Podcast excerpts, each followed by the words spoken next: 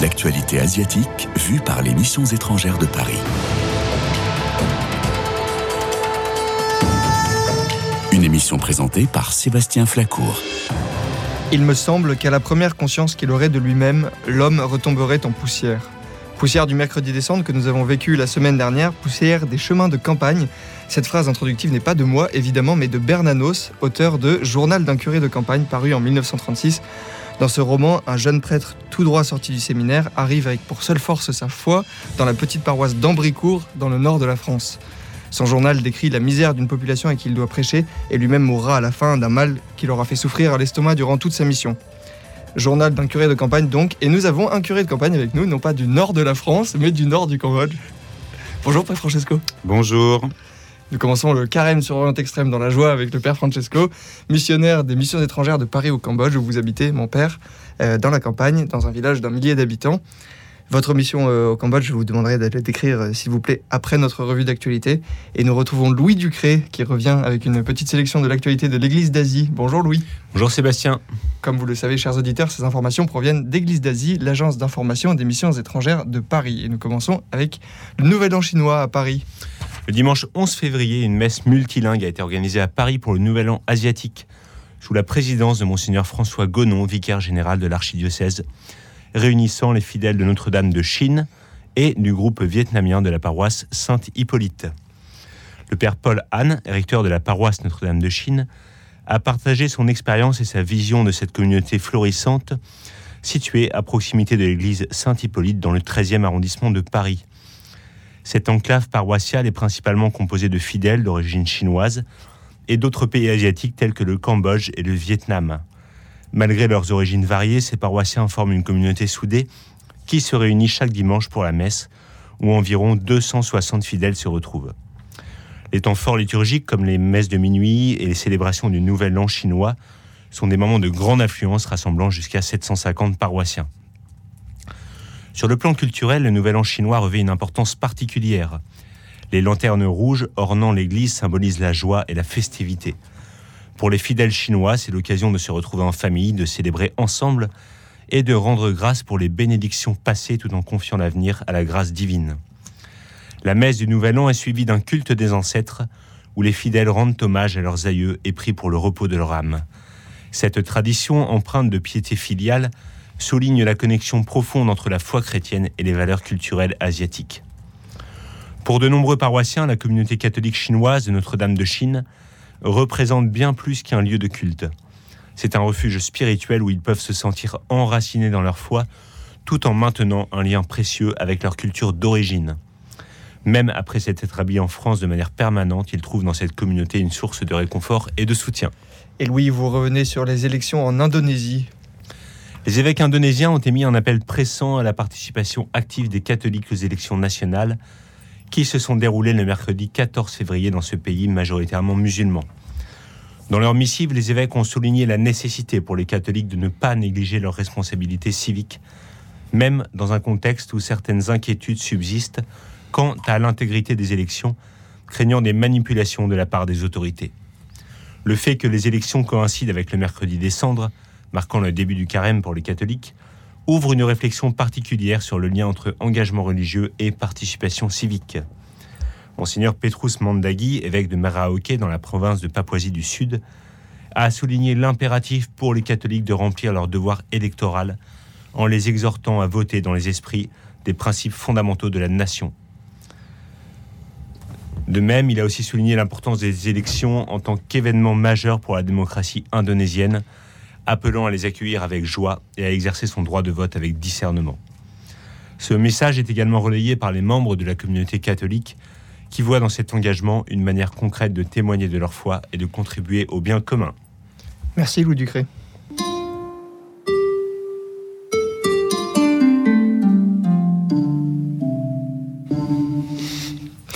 Et nous retournons au père Francesco Dinsner, notre curé de campagne du Cambodge.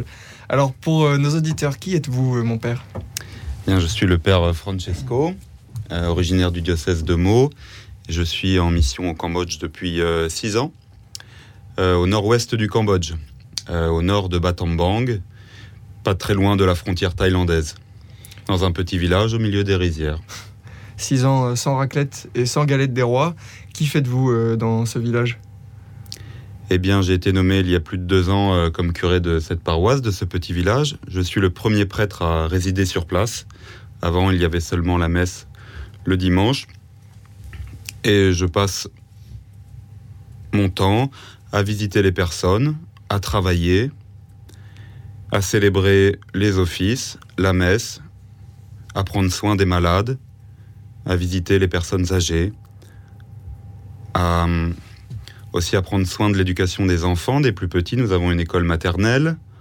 Euh, nous avons également un foyer pour garçons, notamment pour les garçons qui viennent de zones éloignées où il n'y a pas d'école, euh, des zones où il y a des, forêts, des zones où on défriche pour les cultures. Donc les parents sont partis, les enfants restent souvent à la maison ou partent avec les parents. Et la plupart du temps, ils n'ont pas accès à l'éducation. Donc nous avons monté ce petit foyer il y a plusieurs années pour accueillir ces garçons. Euh, votre paroisse n'a rien à voir avec euh, celle d'Ambricourt dans le journal d'un curé de campagne. Euh, mais je voulais vous, demander comment se porte votre, votre communauté. Vous êtes ici en, repos en France avant de, repartir là-bas. Co comment, comment évolue cette communauté? Eh bien, cette communauté a été fondée il y a une trentaine d'années. ce sont des personnes qui viennent des camps de réfugiés, sont arrivées dans, cette zone où il n'y avait que, que de la forêt, euh, quelques rizières en friche. Et ils ont commencé à, à débroussailler, à construire des maisons. Et parmi ce groupe de réfugiés, il y avait euh, deux chrétiens, deux chrétiennes plus précisément. Et euh, ces femmes ont demandé aux prêtres qui étaient alors à, à Batambang de venir les, les visiter. Et la communauté a commencé ainsi, à partir de ces deux femmes qui avaient vraiment la foi chevillée au corps. Elles ont pu être pour le, reste du village euh, vraiment des témoins de la foi. Et c'est ainsi qu'a commencé l'aventure dans ce petit village, à Tompung. Au départ, il n'y avait donc que ces deux personnes. Et au fil des années, la communauté a grandi, notamment grâce aux témoignages que donnaient euh, ces premiers chrétiens. Puis il y a eu la construction de la... Au départ, les, les messes étaient célébrées chez les gens. Et puis nous avons construit euh, une première église qui ressemblait fort à une maison cambodgienne sur pilotis. Le nombre de chrétiens s'accroissant, nous avons décidé de construire il y a une vingtaine d'années une grande église, d'acheter un terrain euh, pour construire cette église et puis d'ouvrir une petite école maternelle puisqu'il n'y avait pas d'école maternelle euh, sur place. Par la suite, la communauté a continué à grandir et au fil des ans, comme dans beaucoup de pays euh, d'Asie du Sud-Est, au début du XXIe siècle, eh bien, euh, les personnes, beaucoup de personnes, beaucoup de nos chrétiens, notamment, sont partis pour travailler en ville, en Thaïlande. Donc aujourd'hui, la réalité de, de la paroisse, qui s'appelle Sainte-Marie Mère de Dieu, c'est une petite communauté chrétienne environ d'une cinquantaine de personnes, la majorité des chrétiens du village étant à l'extérieur du village pour le travail. Il y a également beaucoup d'enfants, il y a plus de 40 enfants au catéchisme. Donc le dimanche, j'ai une assemblée assez disparate, j'ai beaucoup de il y a quelques chrétiens et beaucoup de non-chrétiens qui viennent et qui recevront le baptême puisque la plupart sont des enfants à l'âge adulte. Donc voilà la réalité de, ce petit village au milieu des rizières, une communauté euh, voilà avec des personnes âgées et puis des enfants. Et puis les gens de ma génération, on va dire entre 25 et, et 50 ans, eh bien, ils sont euh, soit au travail des, des, champs, de la rizière, soit à l'étranger pour travailler, ou en ville, notamment dans la capitale Phnom Penh. Louis Ducré. Père Francesco, vous êtes missionnaire. J'aimerais vous poser une question plus personnelle. On sait qu'un missionnaire doit aimer la culture qu'il accueille. Est-ce que ça a été facile pour vous de vous plonger dans cette culture cambodgienne? Et maintenant que vous y avez passé plusieurs années, est-ce que vous vous sentez de plus en plus cambodgien ou au contraire, c'est à certains égards de plus en plus difficile? Eh bien, au début de, ma mission, le plus difficile a été l'apprentissage de la langue, et c'est seulement la langue qui permet euh, l'accès véritable à la culture du pays. On a beau lire des livres euh, en français sur l'histoire du Cambodge, sur la religion euh, bouddhiste, si on n'apprend pas la langue, si on ne passe pas par l'alphabet cambodgien, si on ne, ne passe pas du temps dans les villages au rythme des saisons, au rythme des fêtes cambodgiennes, on passe à côté euh, euh, de ce peuple, de sa, de sa grande culture. Donc il faut nécessairement passer euh, par la langue pour comprendre le Cambodge. Et on sait que le catholicisme souvent s'adapte à certaines cultures. Qu'est-ce qui différencierait le catholicisme français du cambodgien? Est-ce qu'il y a une tonalité plus particulière dans certains domaines de la foi? Ou de la manière dont c'est vécu, comme par exemple le rapport aux ancêtres ou... bah, Je dirais qu'en France comme au Cambodge, euh, la place des morts est assez importante, puisqu'en France on prie euh, également pour les défunts, notamment euh, après la Toussaint. mais au Cambodge, c'est vrai que ça revêt une place particulière du fait du bouddhisme, premièrement, puisque dans le, dans le bouddhisme, vous savez qu'on se réincarne, et donc même chez nos chrétiens, il y a ce, ce fond-là qui est derrière.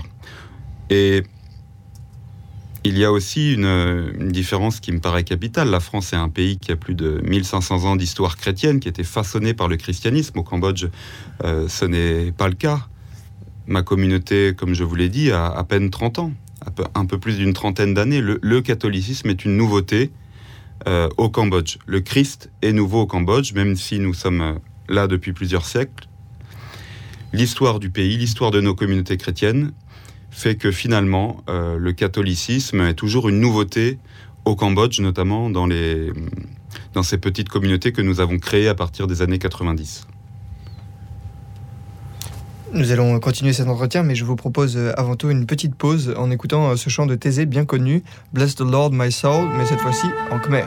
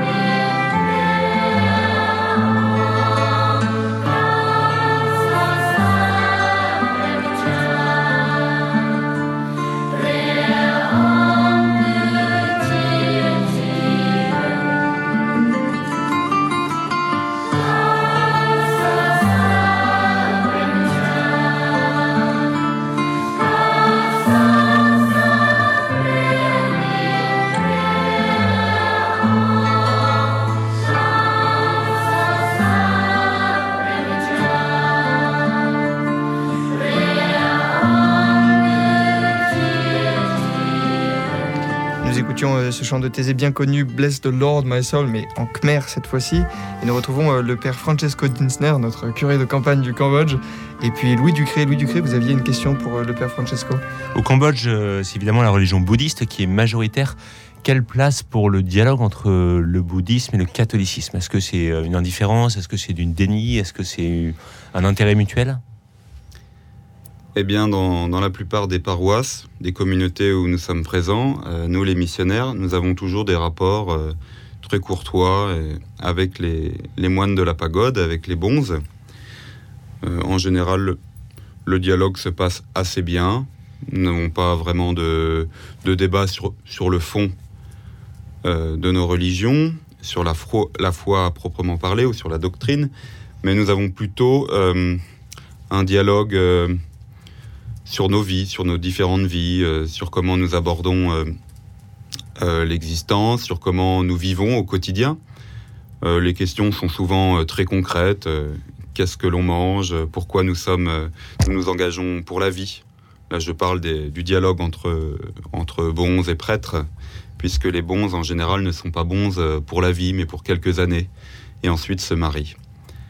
Euh, ensuite, le dialogue se passe dans les familles, entre les chrétiens et les bouddhistes, puisqu'au sein d'une même famille, vous avez souvent euh, un, ou deux chrétiens, et puis le reste de la famille est bouddhiste. Et donc le dialogue se passe à l'intérieur de ces familles également, parfois avec quelques incompréhensions, notamment au début, mais ensuite, euh, voyant que les, que les catholiques euh, ne rejettent pas euh, le bouddhisme, enfin, n'accusent pas le bouddhisme d'être une religion dévoyée ou conduisant au mal, eh bien, un dialogue est possible et nous respectons bien sûr nos frères bouddhistes au Cambodge et les chrétiens également, les chrétiens cambodgiens respectent leurs frères bouddhistes et nous avons à cœur tous les ans d'organiser des rencontres avec les bons on, lisait en en-tête du mensuel des missions étrangères d'il y a trois mois une réflexion sur euh, l'acculturation de la religion catholique au Cambodge.